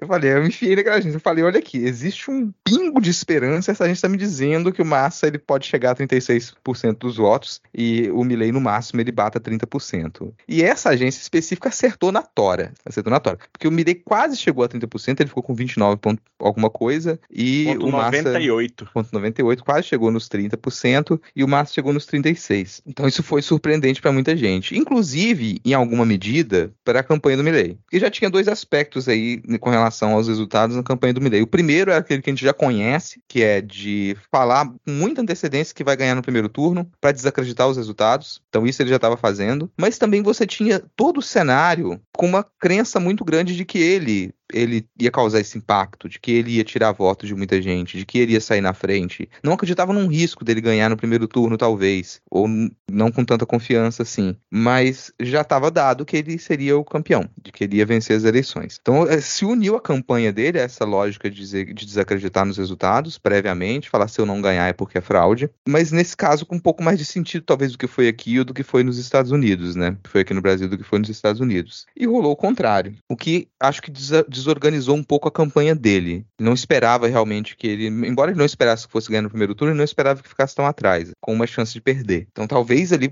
mais um pouco e o, o Massa passava de 40%, sabe? Não, não seria nada surpreendente. E aí, só explicando aí pra galera que na, a regra na Argentina ela é diferente do Brasil, né? Lá vence do primeiro turno se tiver 45% dos votos ou mais, ou se tiver 40 pontos e abrir 10 em cima do, do segundo colocado. Então o, o, o Massa passou assim perto, né? 4 pontos, considerando que acho que são ó, 36,68, 9,10 milhões de votos, mas é, não, não, não faltou tanto, né? É, e Los Hermanos Ciristas ficaram em Povo Rosa lá depois também, porque tem uma candidata, uma candidata macrista lá, às vezes o pessoal relaciona aqui com uma típica direita brasileira, mas não sei se é a mesma coisa. Embora ela seja candidata ultraliberal, apadrinhada pelo Macri, a gente tem algumas perspectivas na economia argentina, obviamente que vão ser diferentes do Brasil por conta dessa longa crise. Então não dá pra cravar, nossa, ele é o tipo de ultradireita que a gente tem aqui no Brasil. Não é a mesma coisa. Mas você estava na dúvida, ah, eles vão ficar imparciais nessa, nesse segundo turno ou vão declarar voto? E a Burich declarou o voto. Já no discurso inicial, ele falou: ah, não vou apoiar o Massa, mas nem a pau. O objetivo deles é destruir o peronismo. O que convenhamos na Argentina, assim, cara, você tá fadado ao fracasso. Se o seu objetivo de vida é destruir o peronismo na Argentina, você vai falhar. Você vai falhar. Isso, mas ó, eu acho que eles têm consciência. Eu acho que esse, esse pessoal na Argentina tem consciência de que eles vão falhar ao destruir o peronismo, mas que tem uma outra galera que, embora não destrua o peronismo, consegue bater de frente. Que são esses abilolados da extrema-direita, como Milley, assim, como aconteceu aqui no Brasil com Bolsonaro e em outros países, essa extrema-direita alucinada, ela consegue bater de frente com o que há de mais tradicional na política. O que há de mais tradicional na política argentina é o peronismo. Então eles não tinham, talvez, a expectativa de conseguir destruir, mas mantém aquilo no discurso. Então ela vai lá diz que não vai apoiar de forma nenhuma o peronismo, quer vencer o peronismo a qualquer custo, e depois declara o apoio oficial ao Milley. Aí a gente passa a ter um problema real, né? Primeiro que vem naquela coisa, ah, se não tivesse o peronismo, a gente tinha ganhado. Se não fosse os peronistas, a gente tinha ganhado. Se não tivesse ninguém competindo e eu tivesse sozinho, eu teria ganhado. Por isso a brincadeira com, com os seristas aqui, né? É sempre bom pra poder irritar Uhum. essa galera, que ainda, ainda existe, ainda insiste. Mas ele declara o apoio oficial à chapa do Milley. E se juntar os votos dessa direita com os votos em cima do Milley, ele tem uma chance explícita de ganhar. Vai ser um desastre, óbvio, mas ele tem uma chance explícita de ganhar. Então agora a campanha ela entra num novo tom, que eu acredito que o Milley não dá conta. E aí vai as minhas esperanças com relação a esse resultado. Você assistiu a entrevista vexaminosa do Milley essa semana? Cara, eu tive esse desprazer. E, e eu, eu não sei o que ele usou, mas crianças não usem o que ele usou, porque ele tava muito alucinado, cara. Eu acho que o, o programa não parecia nem ter, ter auditório, ele tava falando que tinha vozes falando atrás dele muito alto. Ele tava biluteteia das ideias, assim, real oficial. Essa entrevista foi muito doida. Era uma uma entrevista simples e curta. Só que ele não conseguia responder as perguntas mais básicas. Ele se enrolava, as frases, ele não terminava as frases, as frases ficavam intercortadas e ele come começava a trocar termos e falar de assuntos diversos e tentar fazer algum tipo de analogia, mas que não resultava numa analogia. Resultava em declarações completamente sem sentido. Parecia realmente que ele estava drogado ou que ele estava em algum tipo de crise, uma crise alucinatória, um surto, alguma coisa assim.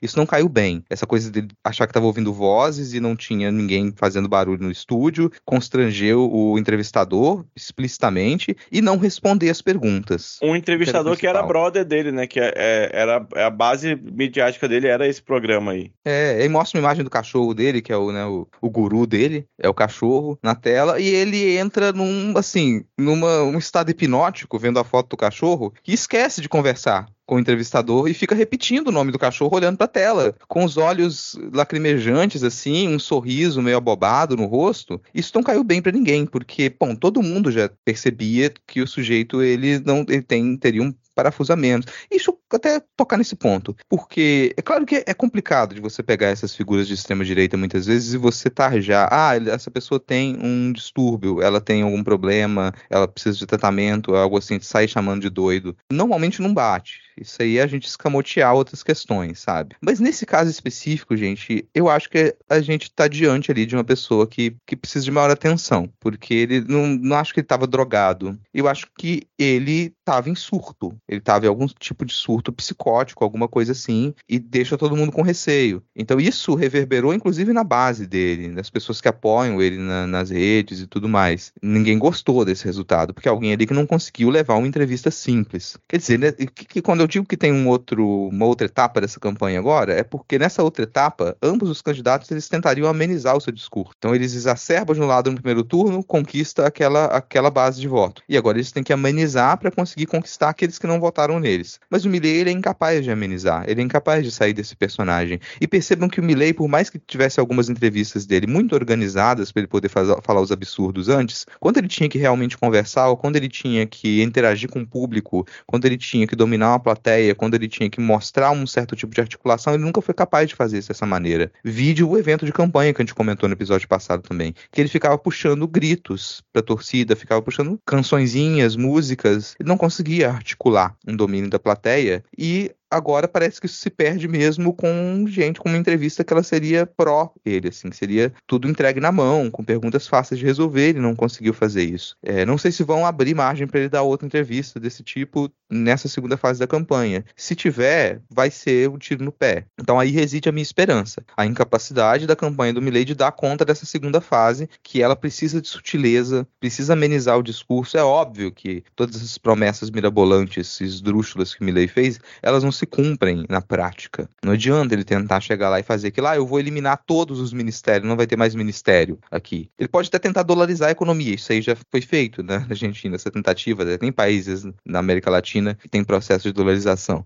Então isso aí não é a parte absurda das propostas dele. A parte absurda é acabar completamente com o Estado, é tirar todos os ministérios, é cortar relações comerciais com o Brasil e com a China. Isso aí ele não ia fazer, ele não vai fazer. Servia como chamariz na primeira parte da campanha e agora tem que ser amenizado. Eu não sei se ele consegue. Se o pessoal começar a ir para frente dos discursos do Milley ou a começar a bombardear ele com fotos do cachorro dele, acabou. Ele não consegue mais conversar. Qualquer foto do cachorro dele que você colocar na frente, ele vai entrar em surto. E, e era, parecia muito um surto, né? A gesticulação dele pegando assim na, na, cara, na cabeça o tempo todo, as mãos trêmulas, não, não conseguia. Ficou duas horas tentando explicar que a, uma postagem dele teve é, um milhão de curtidas e por isso ele tinha que ter ganho a eleição. Foi. É, é um caso bem complicado, mas é isso que você falou é, é importante, né? Da, no segundo turno ser um momento de conquistar e de, de abrandar o discurso, ele não conseguir realmente parece ser um raio de esperança. Mas por falar em gente que não aguenta é, ser criticada aqui da Chilique, vamos seguir aqui a nossa pauta, porque o nosso primeiro-ministro não oficial, nosso semipresidencialismo auto-intitulado, o Arthur Little, o pequeno, ficou putinho que teve uma artista aí que colocou a foto dele na lata do lixo, né? A arte está plástica Marília Scarabello era uma das expositoras da exposição chamada O Grito, que era de pintura, escultura, instalações, desenhos, fotografias, etc. E era patrocinada pela Caixa Econômica Federal. E aí algum, uma das obras dela incluía uma, um, uma colagem do Arthur Lira, Paulo Guedes e a Damares Alves numa lata do lixo com a bandeira do Brasil. E aí a base é, bolsonarista do Congresso começou a cobrar e o, o Liro mexeu seus Liro pauzinhos lá e, censurou essa obra da artista. E a artista passou a sofrer ameaças na internet, chegou a ter que trancar, a sua, é, suspender suas redes sociais, o que, para quem vive de arte, é, equivale a parar o seu ganha-pão, né? Que é a vitrine de onde você pode vender o seu trabalho. Exatamente. Isso, assim, esse ponto é o que difere muitas vezes o que o tipo de censura que a gente sempre teve no cenário das artes, gente. Para quem não é da área, às vezes se surpreende com a lógica de censura que ela ainda existe no Brasil. Ela nunca deixou de existir. E a gente tem censuras que a gente aceita como um acordo social, existem. Então a gente tem censura por faixa etária, por exemplo. E acho que todo mundo entende que é preciso que tenha esses cortes, que é preciso que tenha direcionamento de público para certos conteúdos. Isso é um tipo de censura. Então censura, às vezes, é um acordo que a gente aceita, que a gente, ah, a gente não exibe cenas de nudez durante o dia na televisão, por exemplo. A gente não exibe cenas de sexo até certo horário. Se tem, numa, se você vai numa exposição de arte e tem obras que elas tem cenas de sexo ou cenas de ultraviolência, se tem muita cena com sangue, imagens explícitas, você vai ter uma separação daquela sala, vai ter um indicativo na porta de que tem esse tipo de imagem sensível. Isso é normal. Agora perceba que nesse tipo de censura você não proíbe que as coisas sejam exibidas. Não há essa proibição de que as coisas sejam exibidas. Você restringe, você avisa, mas não tem essa proibição. Tem um outro tipo de censura também, Diego, que ela acontece e que ela impede, por exemplo, muitas vezes vezes que alguns trabalhos eles sejam custeados pelo dinheiro público. Então, se você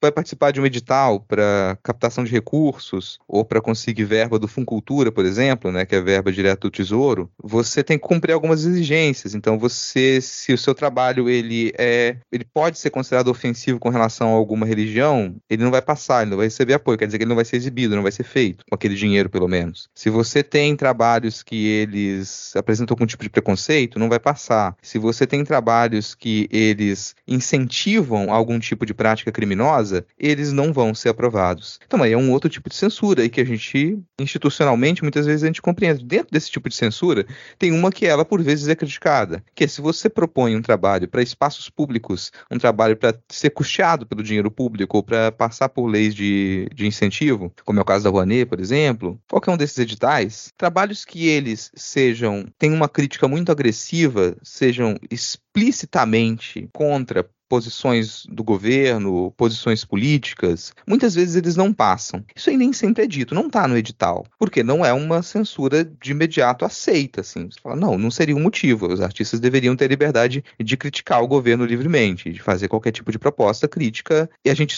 publicamente você vai supor que isso não existe desde a ditadura, mas não existe, sempre nunca desapareceu. Então, dificilmente trabalhos que eles sejam, eles têm uma crítica tão intensa, tão efusiva, às vezes vezes violenta com relação a propostas do governo, a ações do governo, a estruturas do governo, a algum tipo de política pública, elas não passam nesses editais. Elas não são custeadas, não significa que elas não vão ser exibidas. Às vezes elas vão ser exibidas em galerias particulares, às vezes o artista consegue por um financiamento coletivo, às vezes consegue por algum outro tipo de apoio. Artistas já estabelecidos financeiramente conseguem vender as suas obras e continuam a produzir os seus trabalhos, mas em espaços públicos com incentivo financeiro público é mais raro. Agora, existe um outro acordo tácito também. Se passou, depois que está exibido, depois que está na galeria, depois que foi aprovado, aí tu não toca mais. Então tá lá, passou por um edital, passou por uma chamada de trabalho. As pessoas da área, o júri considerou que era válido, foi aceito, foi custeado, tá exibido. Daí para frente, se você manda tirar, aí sim é, um, é, é você tirar isso do por trás dos panos, que é um tipo de censura ideológica que ela tá por trás dos panos, e colocar isso de modo descarado, que é algo que a gente passou a ver desde a ascensão da extrema-direita no Brasil. A gente passou a ver esse tipo de movimento em incentivado pelo MBL há alguns anos. A gente passou a ver que isso se tornou prática recorrente durante o governo Bolsonaro e que o Arthur Lira não perdeu. Quer dizer, o Arthur Lira ele se comporta como se ele ainda tivesse na ditadura militar. É assim que ele se comporta. Ele acredita que por ser uma autoridade eleita, ele passa a ser uma espécie de ditador. Ele pode fazer o que ele quiser e ninguém pode falar mal de mim. De vez em quando vem aquelas notícias aqui, né, de que países que são monarquias, em que a monarquia tem alguma relevância, é proibido você criticar os monarcas. Se você fizer isso, você pode ser preso, é considerado crime. Na cabeça do Arthur Lira, ele é um monarca. Ele não é nem o primeiro-ministro, ele está acima disso. O Arthur Lira não defende o parlamentarismo, gente. Não é isso que ele defende. Ele não defende o semi-parlamentarismo. Ele defende uma monarquia na qual ele seja o monarca. É isso que ele quer. Ele quer. E perceba que para ele se manter no poder como monarca, ele pode até sair da presidência da Câmara depois, mas conseguir fincar lá uma pessoa que vai obedecer suas ordens. Ele vai conseguir se manter no poder no Brasil, é, o que ele quer. E aí, nesse caso, ele não aceita ser criticado. Ele não pode. Ele escancara essa lógica ditatorial que ela normalmente fica por trás dos panos, mas que ela nunca deixou de existir no Brasil. É o lirismo. Então, nós estamos aqui já quase estourando nosso tempo, temos ainda uma boa parte de pauta para cobrir, então eu vou dar uma passada rápida em dois pontos, que é o projeto de lei que o governo enviou tentando consertar o novo ensino médio. E a gente sabe que remendar roupa rasgada já não, não faz muito sentido, né? ainda mais com tecido novo, mas eu vou passar aqui um resumão que é do projeto que foi. Né? Retomada de 2.400 horas de formação geral básica e de todas as disciplinas obrigatórias do ensino médio, que onde a formação geral possa, possa ser reduzida para 2.100 horas, desde que articulada a um curso técnico de 800 horas. A delimitação de quatro possibilidades de itinerários formativos. Antes tinha quanto, você lembra? Tinha uns seis a oito, né? Lembro. Mas tinha mais A exigência que cada escola oferte pelo menos dois dos quatro percursos, a construção de parâmetros nacionais para a organização dos itinerários formativos e integração de estudos, a proibição da oferta de componentes curriculares da formação básica na modalidade à distância e a revogação da inclusão de profissionais não licenciados com reconhecimento notório saber na categoria de profissionais do magistério. Então, essa proposta foi debatida, tem muitas críticas ainda, porque como a gente está tá dizendo, é reformar o que não presta, continua não prestando, mas é um, um avanço ah, em cima do do que era. Só que é, marca novamente a posição do, do governo Lula de pedir pouco. Ele já manda para o Congresso uma proposta de, de, derrota. Ele nem chega a negociar, ele já manda o, o, o meio termo. E isso tem sido bem ruim para a gente. Quer comentar alguma coisa rapidamente, Rodrigo? Primeira dúvida se isso vai avançar, sim. Porque essa proposta, eu acredito que ela tende a ser mais recortada. Acontece isso, você manda um meio termo e eles vão tirar o meio e deixar o termo deles, que é o que eu acredito que vai acontecer acontecer. Vai ter alguns recortes, vai ter a inserção de partes do texto e que pode depois retornar para o governo e receber alguns vetos que o Congresso tende a derrubar também. Então vai ser o risco. Olha, o novo governo do PT está cometendo os mesmos erros que ele cometeu no passado. Só que esses erros agora eles têm um preço muito mais caro do que naquela época. É isso. Seguindo aqui a como é que é aquela frase? Quem vigia os vigias? É quem quem vigia os vigilantes, né? É os vigilantes, é. Porque a Polícia Federal descobriu que a ABIN tinha um esquema de espionagem para invasão em massa de computadores. Mas é notícia velha, né? Já teve, é, inclusive, a época daquele software de Israel, né? Que foi descoberto que o governo,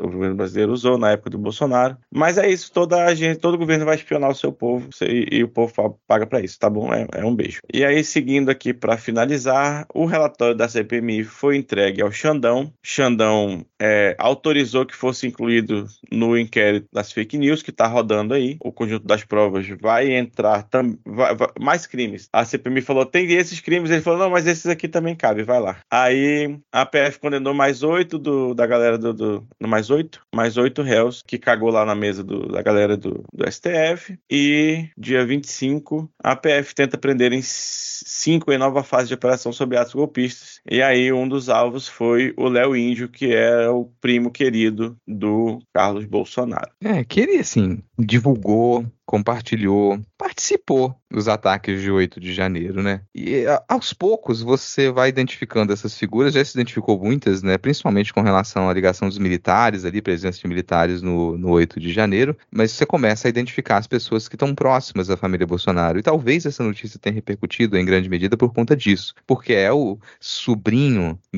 do Bolsonaro, né? O auto-intitulado sobrinho do Bolsonaro, que ele passa a ser alvo da, da Polícia Federal. Então você se aproxima aproxima mais da família Bolsonaro. Eu, honestamente, não, não tenho muita crença de que esse caminho ele vai resultar ali em algum tipo de indiciamento, condenação, mas você pode abrir mais investigações com relação à proximidade da família Bolsonaro e sempre, todas as vezes que você espirra perto da família Bolsonaro, a quantidade de pó que sobe é enorme, cara. Então, assim, se vai ter algum tipo de investigação próxima do Léo Índio, você pode, daqui a pouco a gente tá descobrindo, sei lá, é, como é que eles, como é que eles desviavam caminhões de leite condensado, Brasil afora. Qual a máfia do leite condensado? A gente vai descobrir alguma coisa, tem de tudo. Então, você só precisa fazer um pontinho ali, fazer uma investigação. Se aprender um celular, um celular daquele ali, pronto. Você já tem informação para poder alimentar a imprensa aí durante o resto do ano. É, se aqui no, no Brasil fosse igual aos Estados Unidos, né, que o promotor tem, é, é, eleito, então ele tem que manter uma, uma certa. mostrar, mostrar serviço, né? Eu, eu, se fosse promotor, ia só investigar a família Bolsonaro, porque toda vez que você investiga, você acha. É a galinha dos ovos de ouro de crimes. Mas é isso. Com este comentário, encerramos a nossa pauta. Muito obrigado a você que nos aguentou até aqui. Comenta lá no Twitter o que está achando do novo formato aí, nossa divisão, onde o, o Vitor monta a pauta do jeito que ele quer, coloca os tópicos que ele quer falar lá para cima e deixa o, o, bagu, o bagulhão pra gente falar no final.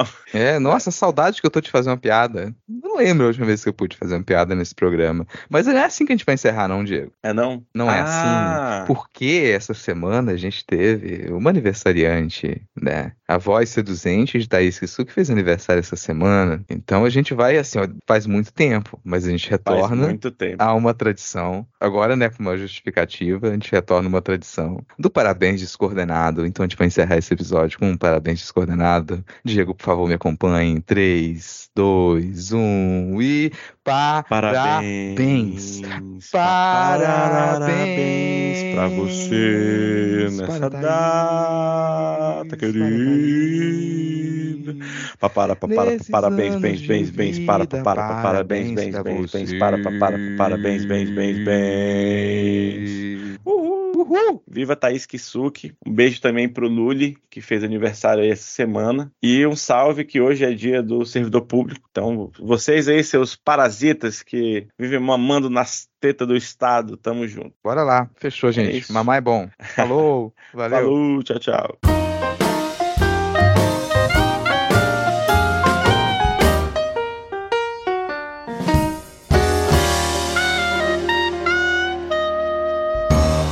Vamos lá, Thaís. Chegamos aqui no momento das cartinhas da Xuxa, depois aí de mais esse belo bloco comandado aí por Diego e Rodrigo, que nós não sabemos o que eles falaram, mas tenho certeza que foi um belíssimo bloco aqui deste episódio. O que os ouvintes clamaram, o que os ouvintes falaram pra gente essa semana, Thaís Kisuki? Vamos lá, vamos lá. Vou começar aqui com o comentário de Niam McClear no Blue Sky. Ela disse: Sou obrigada a defender Laurinha também. Eu me reconheci nela nesse vídeo. Meu progenitor é um ser humano horrível e essa é exatamente a mesma não reação que tenho quando ele tenta me abraçar contra minha vontade. Sério, esse vídeo me deu gatilhos. Sinto muito por você ter, ter passado por essa situação desconfortável, né, Niam McLear? E de fato, estamos aqui solidárias com Laurinha. Realmente é muito triste ver uma cena dessas. Esperamos que ela consiga aí se libertar da presença tão tóxica, desagradável do pai dela. Ninguém merece. No Twitter temos o comentário de VG Souza. Quando vocês estavam falando do reality dos pseudopolíticos e citando nomes, esqueceram do mais óbvio. Alexandre Frota! PS, apoio a ida do membro da bancada para conquistarmos espaços, mas ele vai ter que receber por insalubridade. Uma pena que o Rodrigo não topou a ideia, cara. Fiquei chateado. Ah, achei que ele ia curtir. Agora vamos ver aqui no Spotify. Como o Spotify tem mais comentários, então deixa eu escolher aqui. Ó, uma dica, se você quiser que seu comentário seja lido, tem menos comentários no Twitter e no Blue Sky, então é mais fácil de comentar por lá. E só lembrando, comentem no post do episódio. A gente gosta quando vocês dão RT comentado, que ajuda a divulgar, a gente dá RT em cima também. Mas pra gente ler aqui, a gente precisa do comentário no post. Se for o RT comentado, a gente não vai ter como ler aqui. A gente pede desculpas, inclusive. Então, Marco Lima disse disse que colocar o Rodrigo no reality do Flow, vocês são fãs ou haters? e, e, eles vão perder uma chance incrível de homenagear a Casa dos Artistas se não batizarem esse reality de Casa dos Fascistas. Vânia Souza disse: episódio ótimo, como sempre, mas a sensacional explicação da AD sobre o relatório da CPMI superou qualquer expectativa. Parabéns também pela paródia, que ficou muito boa. Realmente, a AD deu aula no episódio passado. E a paródia também ficou muito boa, paródia capitaneada por Thais Kisuki, com pequenas colaborações minha e do Rodrigo. É, isso aí, todo mundo colaborou aí nessa. E Thales Mendes disse, bicho, esse reality show é uma cilada, Bino. Amanda Lavrador, quando vem o Grammy do Midcast? De coração, passar raiva e rir com vocês faz minha semana melhor. Feliz aniversário, Thaís. Obrigada, Amanda. E também quero agradecer, né, todos os ouvintes que me desejaram para parabéns. Quem mandou Pix também. Fiquei muito feliz, muito grata. Li os, os comentários que vocês mandaram no, no Pix também. Valeu demais, viu? Muitíssimo obrigada. Um beijo para todos vocês. Excelente, excelente. Ouvintes, comentem mais esse episódio, por favor. Se a gente não tiver pelo menos 30 comentários, não tem cartinhas da Xuxa semana que vem. Deixando claro aqui, vamos ter que entrar em greve de novo. Se vocês não cumprirem essa meta, o mínimo que a gente pede é um mísero comentário comentário lá sobre o que você achou do episódio ou sobre qualquer outro assunto. Certo, Thaís? Isso aí, a gente é carente, ouvintes. A gente precisa aí receber o carinho de vocês para compensar o nosso árduo trabalho de fazer pauta, editar, fazer paródia, gravar de noite. Estamos aqui 11 horas da noite, depois de passar a sexta-feira toda trabalhando. Amanhã, Rodrigo e Diego vão tirar um tempo do seu fim de semana e tudo que a gente pede é só receber o carinho de vocês. Exatamente. E divulgue para mais pessoas, principalmente para quem recentemente ficou ficou órfão aí de certos podcasts. Beleza? É isso, ouvinte. Fechamos aqui então este nosso belo episódio e até a próxima semana. Valeu, Thaís. Tchau, tchau. Falou, galera.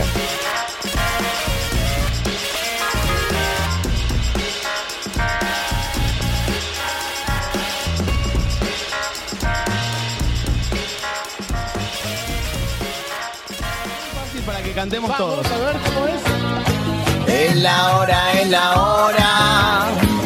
Ya llegó el balotage. Un demente por un lado. Y enfrente Sergio Tomás. Los radicales al frente. Cordobeses, atención. No le entreguen a esta gente el rumbo de la nación. Mira que loco está mi ley. Oh, oh, oh, que loco está mi ley. Oh, oh, oh, mira que loco está mi ley.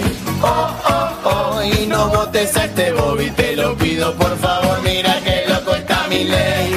Oh, oh, oh, que loco está mi ley. Oh, oh, oh, mira que loco está mi ley.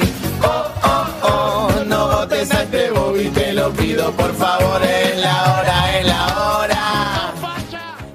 Então, beleza. Vou repetir aqui para não deixar dúvida. Eu não vou clicar em todos os links da pauta, não. Algumas coisas eu acompanhei, outras eu, honestamente, eu prefiro ficar sem saber. Porque não tem espaço para tanta desgraça na cabeça. Existe um espaço limitado ali. O que acontece, a pessoa começa a ver muito desgraça, ela começa a ter problema de pele, problema capilar. Vídeo quem costuma fazer a pauta aqui, né? A situação. Meu Deus. A pessoa lê todas as notícias, cara. Assim, você tá ditando isso, Vitor. Não lê todas as notícias, cara. Vai te fazer mal. Para de ler todas as notícias. Você já tem que ouvir a gente comentar as notícias aqui também. Aí você vê a notícia, pô, isso aqui eu já vi uma coisa muito pesada de um dia. Vou tirar isso aqui, é questão de balança, sabe? Droga, salada, droga, salada. Tu não lê todas as notícias. Coloca um limite. E aqui o meu limite foi: eu acompanhei a eleição da Argentina e tô acompanhando a invasão em Gaza. Léo Índio? O que, que é Léo Índio pra mim, meu amigo? Cara, e, e Vitor, para de colocar coisa da CNN na pauta que ele pede pra desligar meu adblock. Aí. Não, se eu tentar abrir aqui também não vai abrir, porque eu tenho uns três adblocks diferentes. Enfim, vamos lá.